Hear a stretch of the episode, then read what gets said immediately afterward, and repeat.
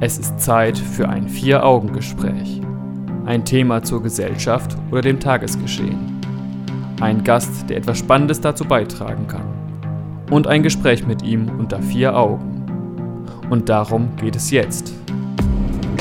In der heutigen Ausgabe ist Fatumo zu Gast. Sie ist 2012 aus Somalia geflüchtet. Sie erzählt uns nun, wie sie sich hier in Deutschland ein neues Leben aufbaute. Das Vier-Augen-Gespräch mit Stefan Seefeld. Über Flüchtlinge lässt sich immer leicht sprechen. Gefühlt hat jeder eine Meinung dazu und meint einschätzen zu können, was die Flüchtlinge für eine Wirkung auf unser zukünftiges Deutschland haben werden. In dieser ganzen Debatte haben Flüchtlinge fast schon etwas Abstraktes, besonders im Osten, da es dort kaum Flüchtlinge gibt aber kaum jemand kommt auf die Idee, sich einmal mit Flüchtlingen zu unterhalten. Das ändert sich jetzt, denn ich spreche mit Fatumo. Sie ist aus Somalia geflüchtet und erzählt mir jetzt, wie es ihr seitdem ergangen ist. Herzlich willkommen zum Vier-Augen-Gespräch. Danke. Hallo Stefan. Zu Beginn erstmal, damit die Hörer dich kennenlernen können. Wer bist du und was machst du so? Ich bin die Fatumo, ich wohne in Dortmund, bin 23 Jahre alt und mache zurzeit meine Ausbildung im öffentlichen Dienst. Und du bist aus Somalia zu uns gekommen. Wann war das? Genau, genau vor acht Jahren. Vor acht Jahren, fast schon ein ganzes Jahrzehnt. Lang, genau. lang ist her. Ja. Ähm, ich glaube, viele haben ja so ein eher befremdetes Verhältnis zu dem Kontinent Afrika an sich man kennt nicht viele Länder, die in Afrika liegen. Und ich glaube, über Somalia wissen viele Leute auch gar nicht so viel, außer dass sie schon mal was von somalischen Piraten gehört haben. Kannst du uns ein paar grundsätzliche Sachen über Somalia erzählen? Somalia liegt am Horn von Afrika. Das war eine ehemalige italienische Kolonie mhm. und hat äh, die Ab Unabhängigkeit äh, seit 1960. Ja, seit äh, 1991 gibt es Bürgerkriege, mhm. Probleme mit äh, Terroristen, aber auch noch mit Piraten. Okay, also eher eine unruhige Stimmung dort. Genau. Ähm, wie sieht das aus? Kann man sagen, dass Somalia eine Demokratie ist, vergleichbar mit unseren westlichen Demokratien hier in Europa, oder herrscht da eine andere Staatsform vor? Das kann man natürlich nicht sagen, weil ähm, Somalia einfach äh, so viel durchgemacht hat und noch durchmacht. Es gibt tatsächlich noch jetzt eine neue Regierung, was äh, uns Somalia äh, richtig, richtig Hoffnung macht. Mhm. Wurde diese Regierung gewählt vom somalischen Volk oder wie ist die zustande Von, gekommen? Vom Parlament ist, ist der Präsident gewählt. Mhm. Es gab ja auch Wahlen, aber wenn man äh, sich vorstellt, äh, diese, diese Form von, von, ähm, von Sicherheit und dass man ein richtig, richtig, ähm, richtige Wahlen ohne Korruption, ohne nichts, kann man erstmal nicht sicherstellen, mhm. obwohl man das auch möchte und äh, die Regierung das möchte. Okay, du hast gerade dann auch die Probleme angesprochen, Korruption, Gewalt, bürgerkriegsähnliche Zustände. Ähm, wie zieht sich das denn durch die gesellschaftlichen Schichten hindurch? Haben alle Menschen eine Arbeit und genug Geld zum Leben, Essen? Wie sieht es da aus? Unterschiedlich. Also Arbeit ist natürlich nicht gleich Arbeit äh, wie hier in Deutschland. Äh, das ist ein bisschen anders. Also jeder, jeder nicht, aber viele arbeiten für sich selbst, um mhm. sich zu ernähren. Mm, sie haben zum Beispiel äh, kleine Geschäfte. Ähm, es gibt auch natürlich die äh, Menschen, die für den Staat arbeiten, für die Regierung arbeiten, aber meistens äh, hat sich, äh, sie haben die Auswirkungen, dass die Somalier nicht alle eine Arbeit haben, nicht alle zur Schule gehen können, weil es einfach manchmal äh, dafür die Sicherheit nicht gibt. Mhm, okay.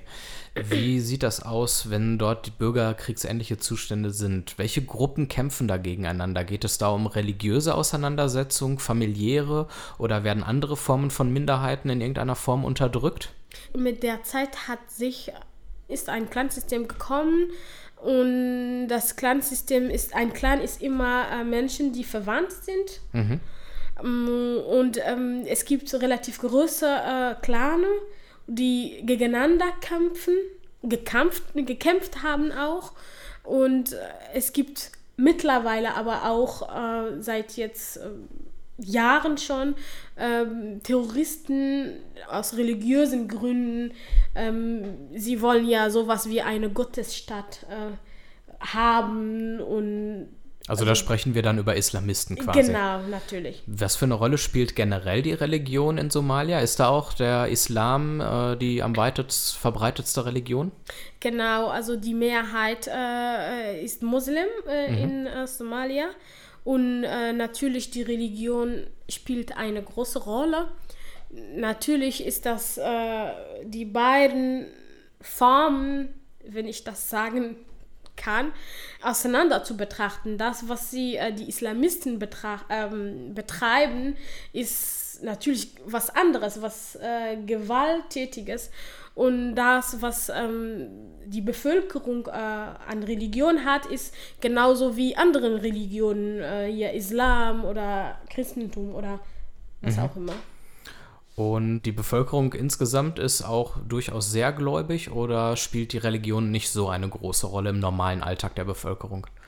Die äh, Menschen glauben und leben auch ihre Glauben eigentlich. Also die sind ganz normal beten und halten auch äh, die Regeln der ähm, Religion. Mhm, okay. Wir werden gleich dann ein bisschen darüber sprechen, wie du dann nach Deutschland gekommen bist und wie deine ersten Wochen hier waren. Wir sprechen ein bisschen über deine Zukunftspläne auch im Verlauf der Sendung und da bin ich sehr gespannt, was du uns dann berichten kannst.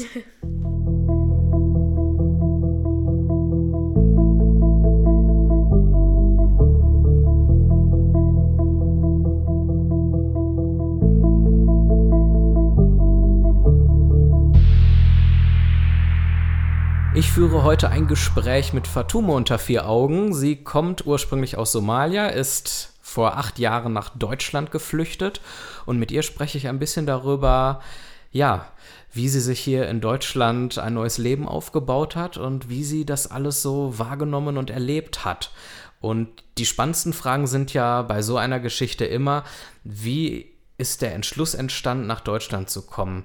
Ähm, wie genau, unter welchen Umständen ist man hergekommen. Aber das sind manchmal Situationen und Umstände, die doch ganz schön wehtun, auch noch Jahre nachdem man hierher gekommen ist. Deswegen haben wir uns darauf geeinigt, nicht darüber zu sprechen, um da keine alten Wunden aufzureißen. Stattdessen gehen wir jetzt schon einen Schritt weiter und sprechen so ein bisschen darüber, wenn man in ein komplett anderes Land geht, wie organisiert man sich da im Vorfeld? Was wusstest du zum Beispiel von Deutschland, bevor du rübergekommen bist? Also das, äh, was ich äh, von Deutschland äh, kannte, war ja im größten Teil nur da, das, was ich so im Fernseher gehört habe, von Radio oder von anderen Menschen. Mhm. Und was Und, hört man da so in Somalia ja, über Deutschland? So, also erstmal die Geschichte mit Hitler. Okay. Da auf jeden Fall. Man, man hört ja nicht jede, jede Nachricht von, äh, von Deutschland. Deswegen ist im Kopf nur dieser Teil, okay. was man damals gehört hat, weil es so eine große Bedeutung der Welt äh, gewesen ist. Würdest du dann sagen, dass du eher so einen negativen Eindruck erst von Deutschland hattest und dachtest, oh, wenn das mal so die richtige Entscheidung ist, dahin zu gehen? Oder hattest du einen positiven Eindruck? Weil letzten Endes hast du dich ja für Deutschland entschieden quasi.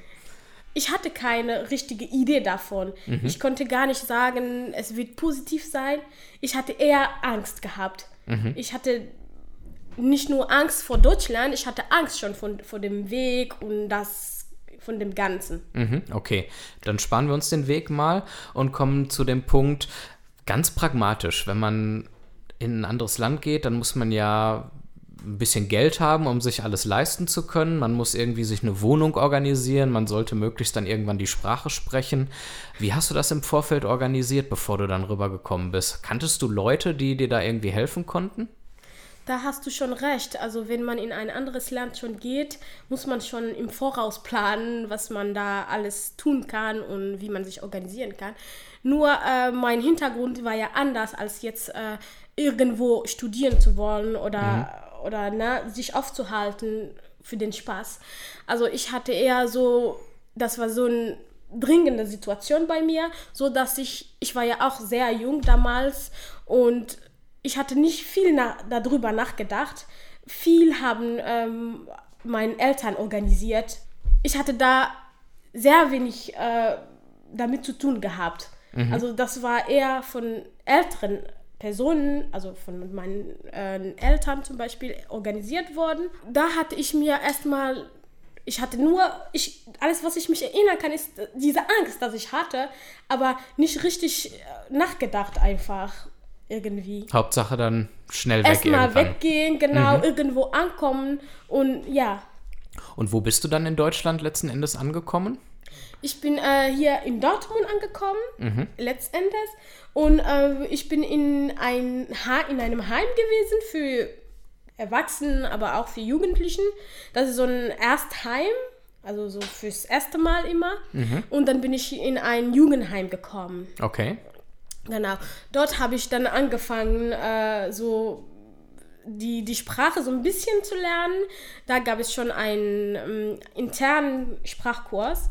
Und da haben wir immer solche Sachen wie Gläser oder Gabel oder sowas gelernt erstmal. Also die ersten Sprachkenntnisse konntest du dir dann schon relativ früh sogar aneignen, weil genau. das direkt im Heim angeboten genau, wurde. Genau, direkt, äh, direkt, ich glaube im, im zweiten Monat konnte ich anfangen. Mhm. Ja. Das ging ja relativ schnell. Das ja. hat sich dann ja später so ein bisschen geändert, als dann 2015 die größere äh, Welle an Flüchtlingen kam. Da haben dann nicht alle Leute sofort einen Sprachkurs gekriegt, aber du warst das ja dann quasi schon vorher da, weil das ja bereits schon dann vor acht Jahren war genau, mittlerweile. Genau. Hast du dir da schon Gedanken darum gemacht, wie es mal ähm, mit einer eigenen Wohnung und einem Beruf aussehen würde? Durftest du sofort arbeiten oder wie waren da die Regelungen? Als ich in dem Heim war, hatte ich ja erstmal einen Antrag gestellt auf Asyl und diese ganzen rechtlichen Sachen gemacht da war es noch nicht, äh, also da kam überhaupt nicht die Frage, äh, einen Beruf ausüben oder was anderes zu machen. Erstmal ankommen und einfach sich legal hier aufhalten. Mhm. Und da, äh, da ich noch minderjährig war, ähm, hatte ich äh, eine Vormunderin bekommen. Meine Vormunderin hatte mich äh, damals begleitet, um äh, damit ich meinen Antrag auf Asyl ähm, stellen kann und einfach mich beraten, mit, mit mir zu den Behörden gegangen. Mhm. Also da hattest du dann durchaus Hilfe. Genau. Gab es dann noch weitere Ansprechpartner, andere, mit denen du zusammen hierher gekommen bist oder schon andere Leute, die du kanntest in Deutschland? Leider nicht. Ich hatte gar keinen Kontakt zu jemandem, mit dem ich gekommen bin mhm. oder mit keinem, der in Deutschland hier, also hier gewesen ist. Ähm, ich hatte nur diese Person, die mir auch der Stadt zur Verfügung gestellt hat. Mhm. Wir werden gleich noch mal kurz darüber sprechen, wie dann letzten Endes so die ersten Wochen für dich waren und was du so für erste Eindrücke von Deutschland hattest.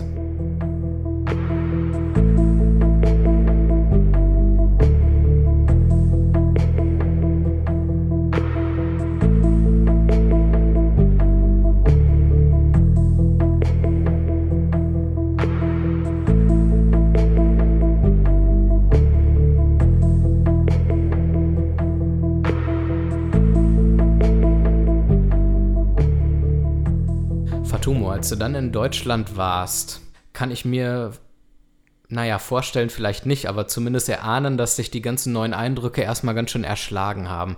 Wie hast du die ersten Wochen in Deutschland so wahrgenommen? Hm, die erste Woche. Da war ich schon, ich war schon in so einem Zwischending.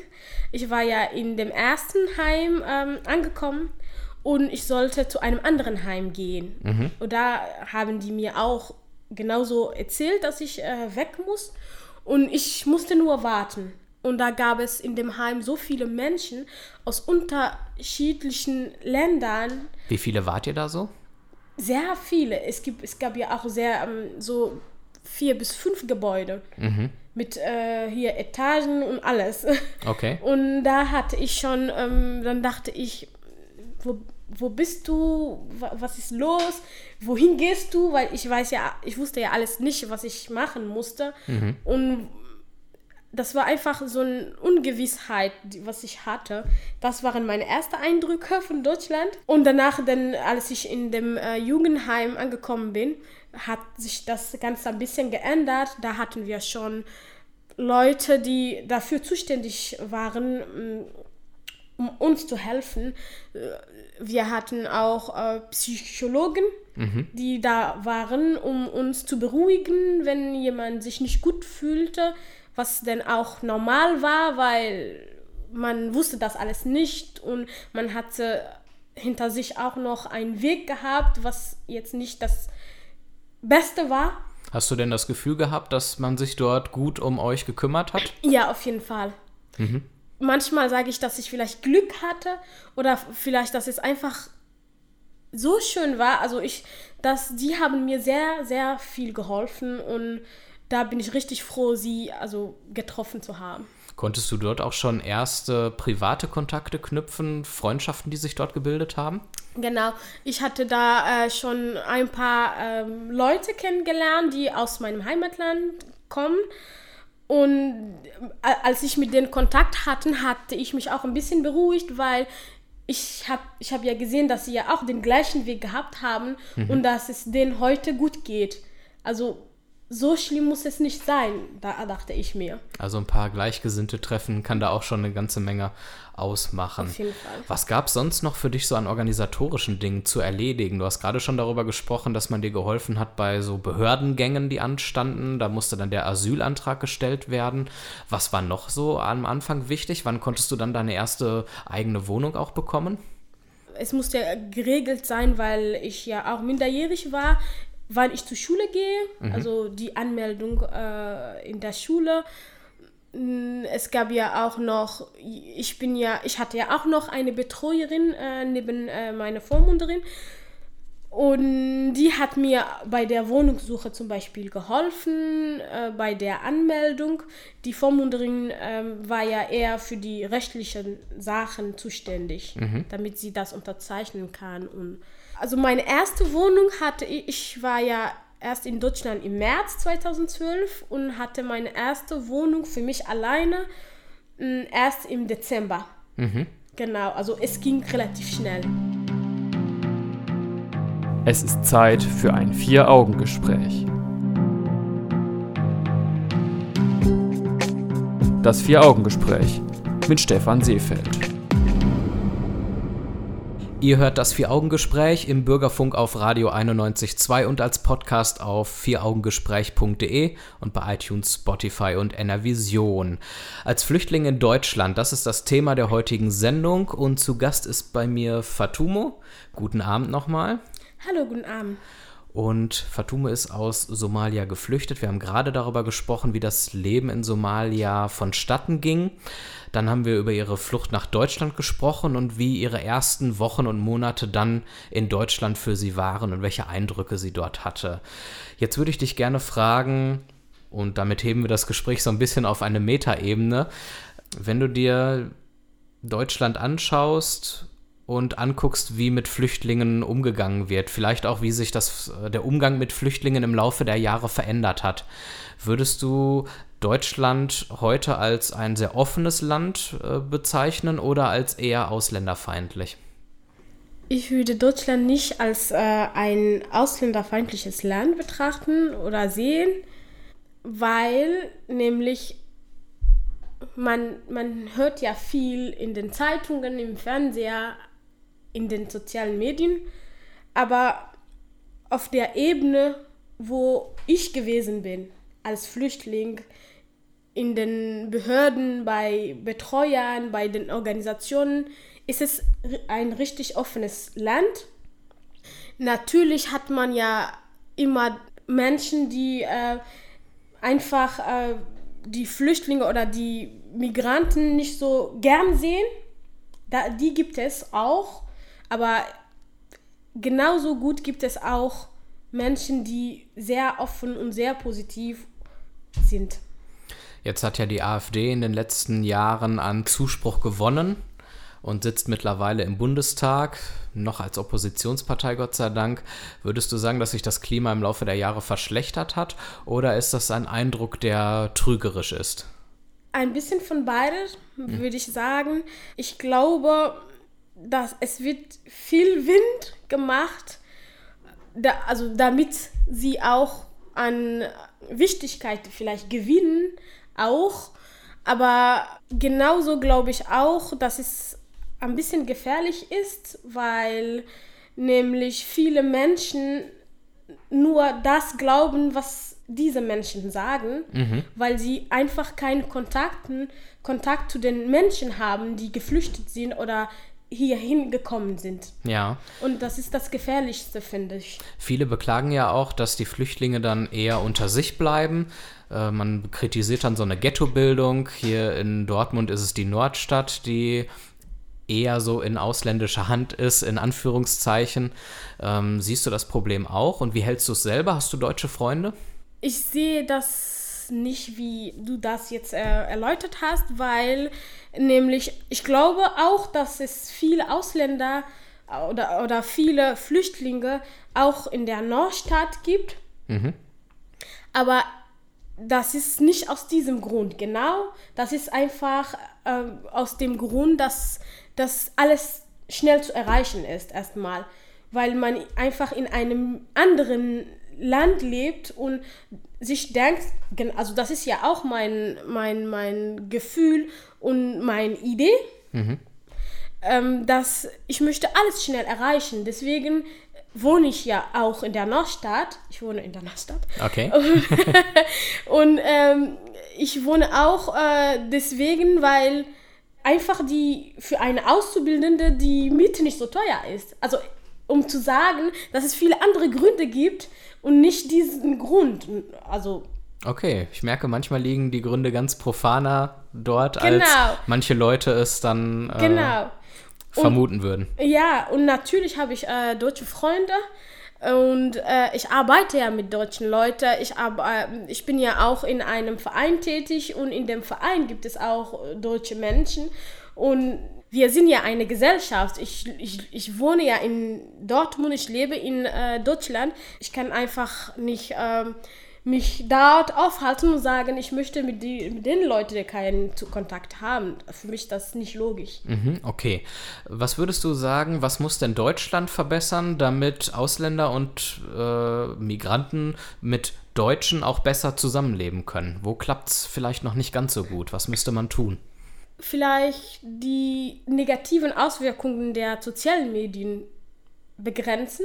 Also wenn ich das so sage, ähm, ich möchte, ich bin ja nicht gegen die Pressefreiheit oder sowas oder dass Menschen sich einfach äußern, das finde ich, das ist sehr, sehr wichtig und schätze auch so, äh, so eine Sache. Aber ich finde, wir feiern nicht gut genug die, die, die äh, gemeinsamen Interesse Okay. als Gesellschaft zum Beispiel. Leute, die hier also nach Deutschland gekommen sind, auch nur Menschen und, äh, und Leute, die hier gewesen sind oder geboren sind, sind auch nur Menschen und zusammen sind wir eine, eine Gemeinschaft, eine Gesellschaft. Und als Gesellschaft sollte man lieber auf die gemeinsamen Interessen gucken, als jetzt, was uns spaltet. Das betrifft wahrscheinlich dann auch Fake News, die über die sozialen Netzwerke verbreitet werden. Natürlich. Wo dann nicht immer die Sachen gesagt werden, die dann unbedingt der Wahrheit entsprechen. Was würdest du sagen, jetzt wo du schon einige Jahre hier in Deutschland lebst, was sind die größten Unterschiede zu deiner Heimat? Also die Unterschiede sind zum Beispiel äh, zwischen Somalia und äh, Deutschland, dass die Menschen in Deutschland alles im Voraus planen. Da sind alle schon gut geplant. Ja. Ich erzähle dir noch mal einfach etwas dazu. Irgendwann hat mich eine Freundin angerufen, eine deutsche Freundin, und äh, sie fragte mich, das, wir waren, glaube ich, im Januar, sie fragte mich, was ich im September, am 1. September um 15 Uhr mache. Ja, verstehe. Da dachte ich mir, bestimmt nichts. Können wir den Termin nehmen? Großartig. Ja, also da, ich glaube, sie sind eher gut geplant, nicht so vielleicht richtig spontan wie Mhm. Also die Somalier. an manchen deutschen Klischees ist also durchaus was dran, merke ich jetzt. Ja. ja, ist aber nicht schlimm. Also ich meine, es ist gut, dass man alles plant, aber ein bisschen spontan kann man auch sein. Absolut, da können wir durchaus was voneinander lernen. Sehr gut. Genau. Und nennst du Somalia noch deine Heimat? Ja, ich nenne Somalia meine Heimat. Das ist ja meine Heimat. Dort bin ich geboren und aufgewachsen. Mhm, absolut. Ähm, ähm, aber ich über die Jahre natürlich äh, fühlt man sich auch äh, in Deutschland zu Hause. Ich meine, jetzt ähm, habe ich noch vor ein paar äh, Tagen nachgedacht und dachte ich, ich konnte mir also nicht vorstellen, irgendwo anders zu leben, jetzt hier in, keine Ahnung, hier in dem Nachbarland oder wo auch immer, weil ich einfach ähm, hier lebe und mir etwas hier schon aufgebaut habe und gerne hier lebe. Okay, das werden wir gleich auf jeden Fall noch vertiefen. Genau.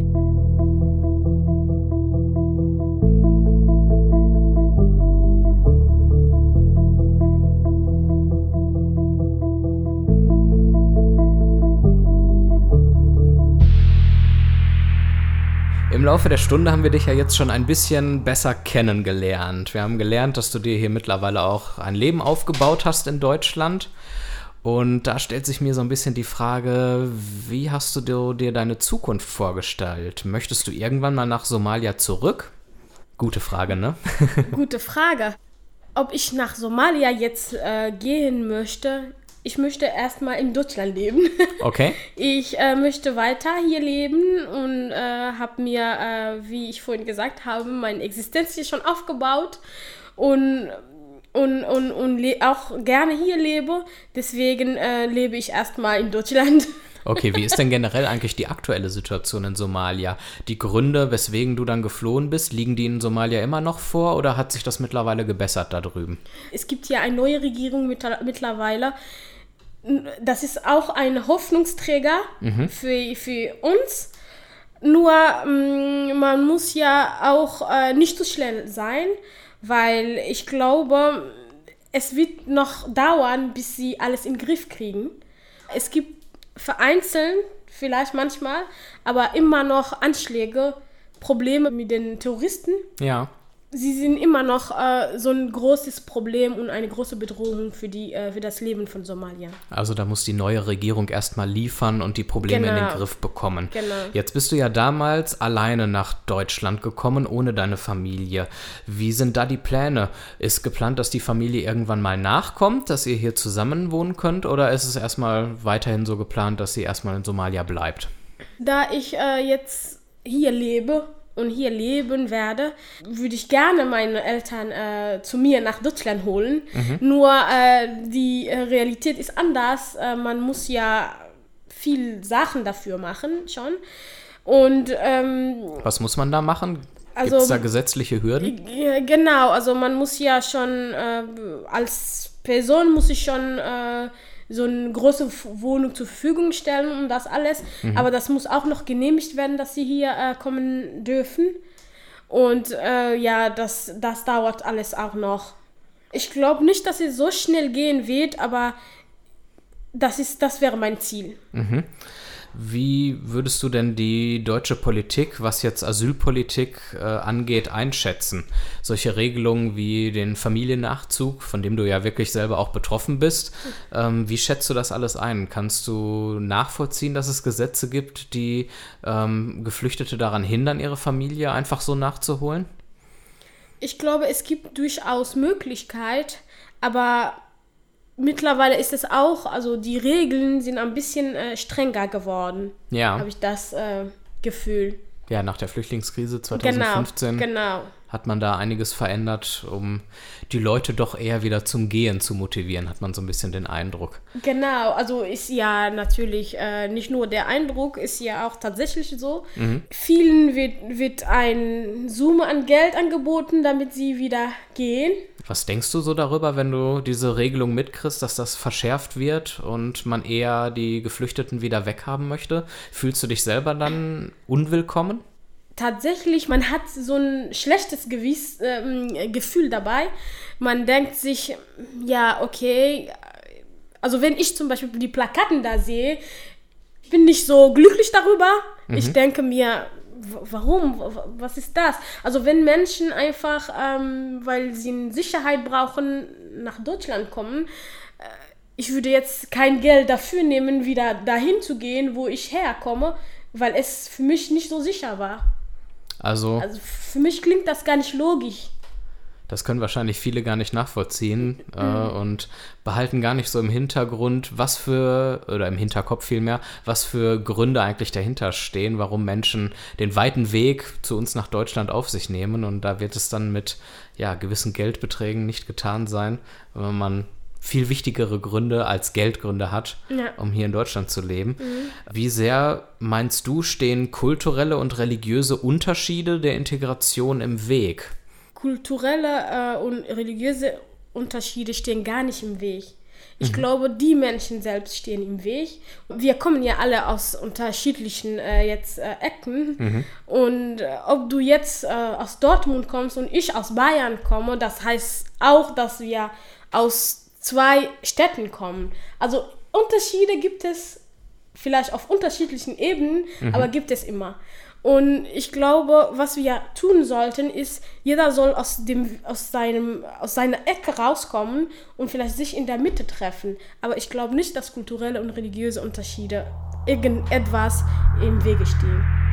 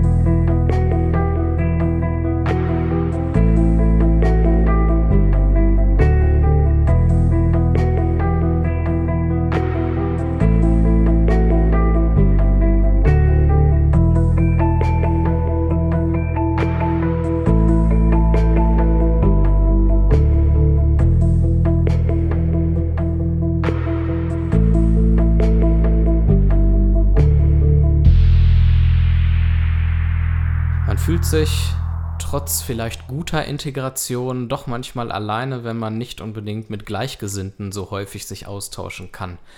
Damit dieses Problem nicht so stark zum Tragen kommt, gibt es Vereine in Dortmund, die Menschen zusammenführen und du, Fatumo, bist da auch in zwei Vereinen aktiv. Was sind das für Vereine? Das ist einmal äh, unser Verein, der somalisch-deutscher Verein. Und da ähm, sind wir, ähm, also sind meistens äh, Leute, die aus meinem Heimatland kommen und da vertreten und wir helfen den neuen äh, Ankömmlingen, also die, die neu gekommen sind, äh, bei Sachen wie zum Beispiel, wo gehe ich hin, was soll man hier machen, so beraterische äh, Dinge. Mhm, wahrscheinlich auch so die Behördengänge und so weiter. Genau. Und ähm, je nachdem, wir arbeiten ja fast alle. Und ich meine, die, die helfen, also die ehrenamtliche ähm, Arbeitende, ähm, dann äh, gucken wir, wer denn Zeit hat und mit jemandem irgendwo geht in eine Behörde oder so. Also auch eine ganz praktische Hilfe, dass man die Leute im wahrsten Sinne des Wortes an die Hand nimmt und wenn mit ihnen mitgehen kann. Genau, das hat den Grund, dass äh, Menschen noch nicht die Sprache ähm, können und deswegen für sie, man für sie übersetzen äh, manchmal soll. Okay, wer sich da informieren möchte, der kann auf die Homepage gehen, sdv-dortmund.de. Und du bist in noch einem Verein? Ich bin in einem Verband noch tätig. Äh, das ist der ähm, VMDO, Verbund sozial-kultureller Migrantenvereine Dortmund. Da sind äh, Vereine wie zum Beispiel der somalisch-deutsche Verein Mitglied. Da sind nicht Menschen Mitglied, sondern Vereine. Der, der Verband hat für Aufgabe, dass ähm, die, die Vereine so ihre Meinungen durch den Verband äußern. Okay, also die einzelnen Vereine werden in ihrer Arbeit sozusagen unterstützt. Genau. Genau, und auch noch, dass auch ähm, Migranten als solche einfach äh, auf der Stadtebene vertreten werden. Mhm, Und damit auch politischen Einfluss gewinnen, ein wichtiges Thema. Wir sind jetzt schon am Ende unserer Sendung angelangt. Fatumo, ganz herzlichen Dank für das offene Gespräch. Sehr gerne, Stefan. Diese und viele andere Folgen unserer Sendung könnt ihr online jederzeit nachhören als Podcast auf vieraugengespräch.de. Wir sind im nächst- nächsten Monat wieder mit einer neuen Sendung am Start und bis dahin wünschen wir noch einen schönen Abend und einen guten Start in die neue Woche. Macht's gut, tschüss.